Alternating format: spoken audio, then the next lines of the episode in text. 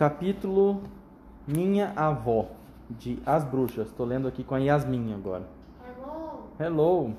É para Mariana esse, esse episódio, sobretudo, né? E quem quiser escutar também, porque vai que esse podcast fica famoso. Não é verdade? Ó. Antes dos oito anos, eu mesmo tive dois encontros com bruxas. Da primeira vez escapei são e salvo, mas da segunda já não tive a mesma sorte. Vocês vão ficar apavorados quando eu contar as coisas que me aconteceram. Mesmo assim, vou contar tudo. Nunca se deve esconder a verdade. O fato de eu ainda estar aqui e poder falar com vocês, por mais estranho que seja meu aspecto, deve-se inteiramente à minha avó maravilhosa. Minha avó era norueguesa. Os noruegueses sabem tudo sobre bruxas, pois as primeiras bruxas vieram da Noruega, com suas florestas escuras e suas montanhas geladas. Meu pai e minha mãe também eram noruegueses, mas, como meu pai tinha negócios na Inglaterra, foi lá que nasci, cresci e comecei a frequentar a escola. Duas vezes por ano, no verão e no Natal, em pleno inverno, nós íamos para a Noruega visitar minha avó. Se bem me lembro, ela era nosso único parente vivo, tanto por parte de mãe como de pai. Ela era mãe da minha mãe e eu a adorava. Quando nós dois estávamos juntos, falávamos norueguês e inglês. Tanto fazia, pois éramos igualmente fluentes nessas duas línguas. Você sabe falar norueguês? Não? Não acredito. Sim. Sabe? Então fala. Bom dia, norueguês. é assim? Tá bom, então. Vamos procurar as palavras em norueguês. Devo confessar que eu me sentia mais próximo dela do que de minha mãe. Assim que completei sete anos, meus pais me levaram, como sempre, para passar o Natal na Noruega com a minha avó. Nessa ocasião, minha mãe, meu pai e eu íamos de carro por uma estrada ao norte de Oslo. Fazia frio e nevava. O carro derrapou. Norte do quê? Hã? Norte do quê? Ao norte de Oslo. Oslo é uma cidade na Noruega. Fazia frio e nevava. O carro derrapou, saiu da pista e despencou por um barranco enorme cheio de rochas. Meus pais morreram ali mesmo. Hã? Já ouviu? Tá, vamos passar aqui. Como eu estava no banco de trás, preso pelo cinto de segurança, só sofri um corte na testa. Não vou contar em detalhes os horrores daquele dia. Ainda fico arrepiado só de pensar. É claro que me levaram de volta para a casa da minha avó. Ela me abraçou e passamos a noite inteira chorando. O que vamos fazer agora? perguntei através das lágrimas. Você vai ficar aqui comigo, disse ela, e vou tomar conta de você. Não vou voltar para a Inglaterra? Não, disse ela. Eu nunca moraria em outro lugar. O céu vai levar minha alma, mas meus ossos hão de ficar na Noruega. No dia seguinte, para tentarmos esquecer nossa, tri nossa tristeza imensa, minha avó começou a me contar histórias. Ela era uma ótima contadora de histórias e eu me encantava com tudo que ela dizia. Mas minha emoção chegou ao máximo quando ela começou a me falar sobre bruxas. Parecia grande conhecedora do assunto e deixou bem claro que suas histórias de bruxa, ao contrário da maioria das outras, não eram imaginárias, eram todas verdadeiras. Eram a verdade absoluta, eram fatos históricos. Tudo o que ela estava me contando sobre bruxas tinha acontecido mesmo e era bom eu acreditar. E o pior, mas muito pior, era que as bruxas ainda estavam entre nós, estavam à nossa volta, e seria bom eu levar isso a sério. Você está mesmo falando a verdade, vovó? Verdade verdadeira? Meu querido, você não vai durar muito nesse mundo se não souber identificar uma bruxa. Mas você me disse que as bruxas parecem mulheres comuns, vovó, então como é que eu vou reconhecê-las? Ouça-me com atenção, disse minha avó. Nunca se esqueça do que eu vou dizer. Depois é só fazer o sinal da cruz e rezar aos céus para que o melhor aconteça. Estávamos na sala de jantar de sua casa em Oslo e eu já estava pronto para dormir. Naquela casa, as cortinas nunca eram fechadas e pela janela eu via os grandes flocos de neve que caíam lentamente no mundo lá fora, escuro como breu. Minha avó era bem velha e toda enrugada, e seu corpo grande e pesado estava coberto de renda cinzenta. Estava ali sentada, majestosa e ocupando todos os centímetros de sua poltrona. Nem mesmo um ratinho conseguiria se espremer para sentar-se ali ao lado dela. E eu, com meus sete anos, estava sentado no chão aos seus pés, de pijama, roupão e chinelos. Aqui, ó. Depois eu te mando a foto. Eu tô mostrando a foto pra Yasmin. Ela tá fumando charuto, viu? Jura que não. Ela é meio estranha, ela é meio doidona. Você não acha? Acho. Ainda bem que minha avó não é assim. É, minha avó também não é não. Jura que não, me está, não está me gozando? Perguntei. Jura que não é mentira? Ouça, disse ela. Conheci pelo menos cinco crianças que simplesmente sumiram da face da terra e nunca mais foram encontradas. Foram levadas pelas bruxas. Ainda acho que você só está querendo me assustar, disse eu. Estou tentando evitar que lhe aconteça a mesma coisa, disse ela. Gosto muito de você e quero que fique perto de mim. Conte-me sobre as crianças que desapareceram, pedi. A única avó que eu vi fumar um charuto foi a minha. Ela acendeu um charuto comprido e preto, que tinha cheiro de borracha queimada. É por isso que ela tá toda cinza. Toda cinza? Ah, Pode ser. Ela vai contar sobre as crianças que desapareceram, olha só. A primeira criança que desapareceu, ela disse, chamava-se Rangjild Hansen.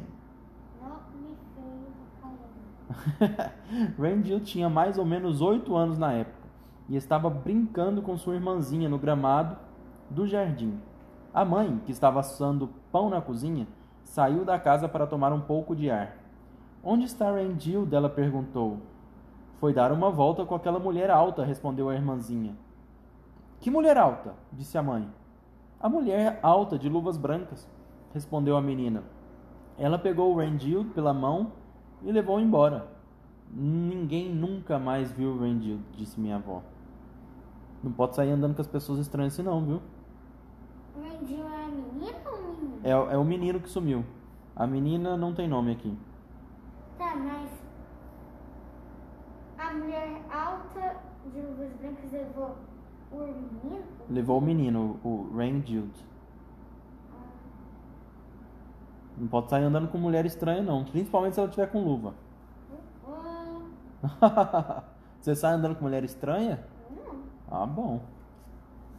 E não foram atrás dela? Perguntei. Procuraram por quilômetros e quilômetros. Todas as pessoas da cidade ajudaram, mas ela nunca mais foi encontrada. Eu acho que a avó dele ela não tem. A avó do, do menino que tá narrando? Todo mundo acha isso no começo. Vamos ver se ela é mesmo. O que, que você acha, Mariana? Ela é uma bruxa ou não é? Por que, que você acha que ela é uma bruxa? Porque ela sabe tanto assim Porque ela sabe muito de bruxa, né? Vamos ver. e pra ela saber os- todos os detalhes da história, eu acho que ela tem que ser uma pessoa muito íntima das bruxas pra poder saber tudo.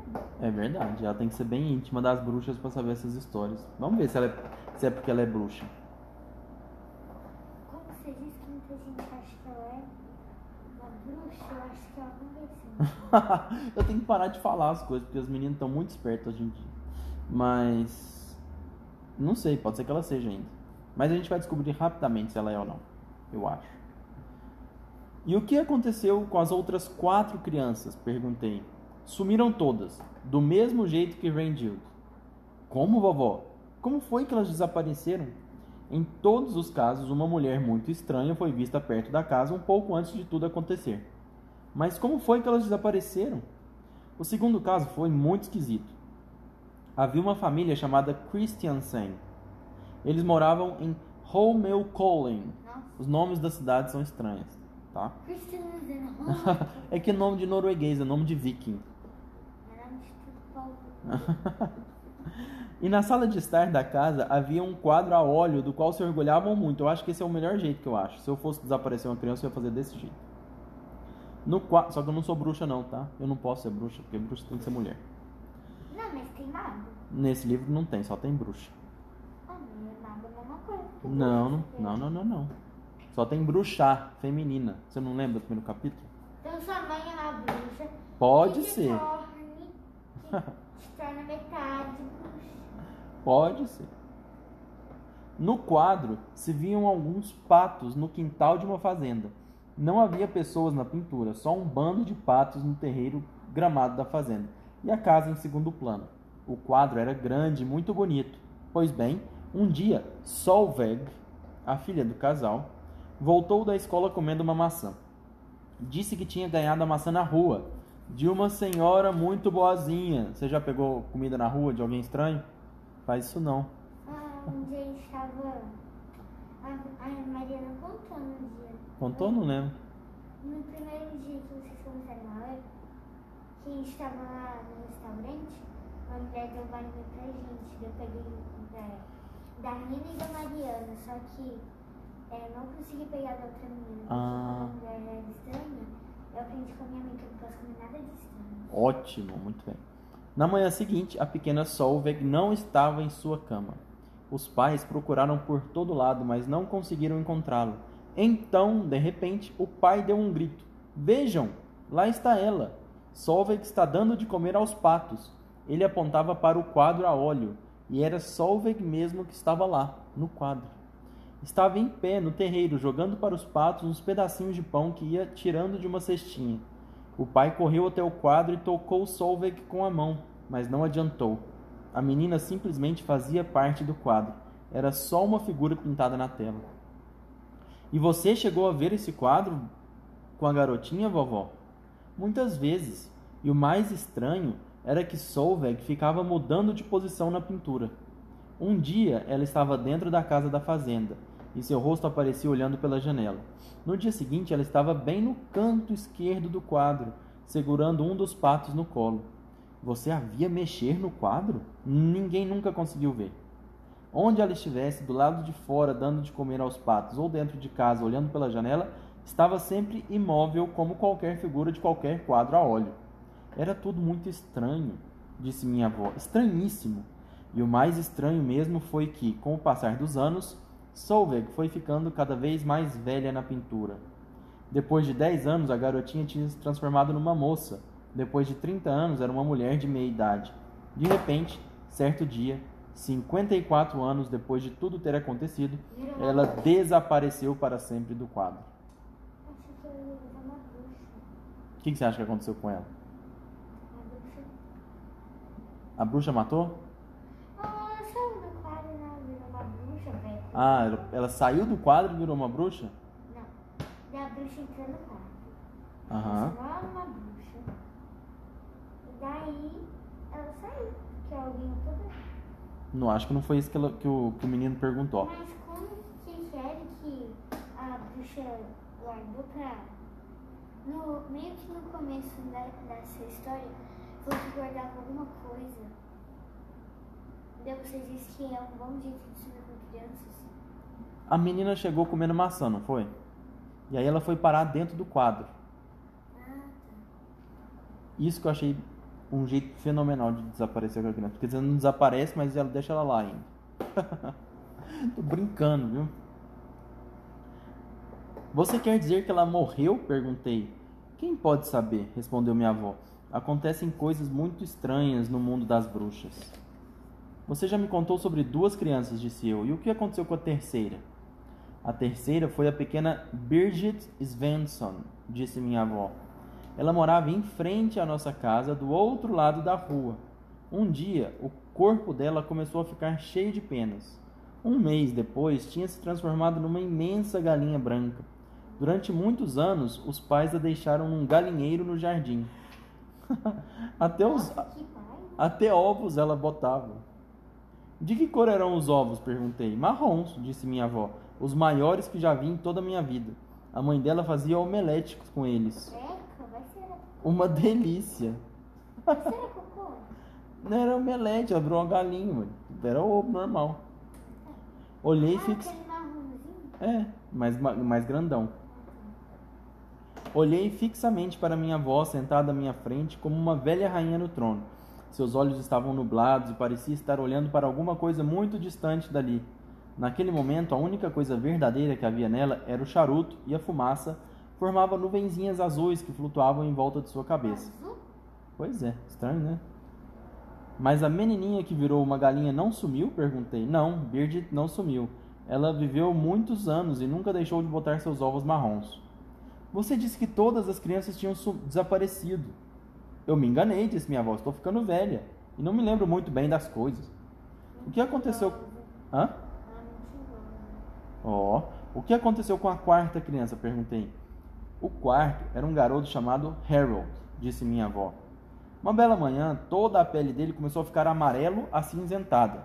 Depois ficou dura e quebradiça, como casca de noz. Quando anoiteceu. Hã?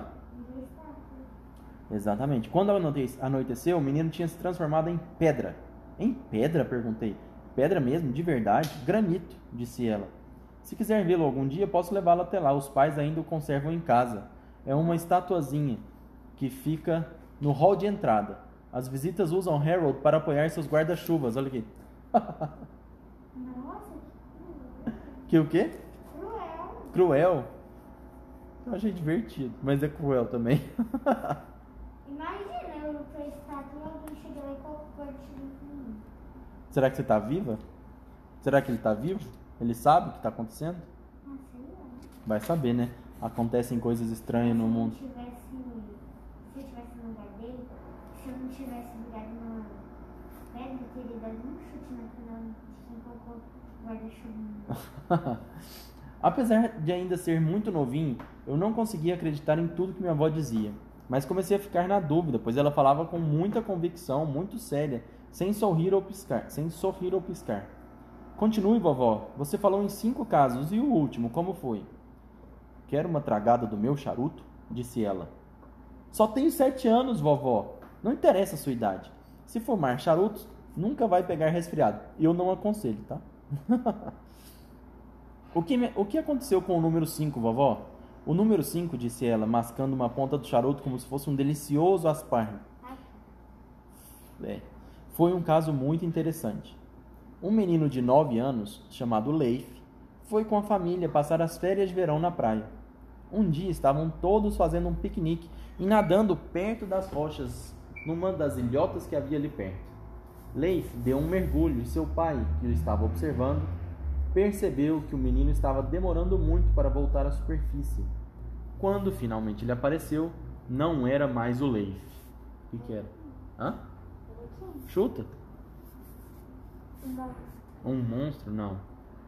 O que era então, vovó? Ele tinha virado um golfinho. Credo. Não acredito, não pode ser? Tinha se transformado num lindo filhote de golfinho, disse ela. E o golfinho mais simpático do mundo. Aqui, aqui, aqui, aqui, ó. Ah, Esse aqui vai ser a avó provavelmente.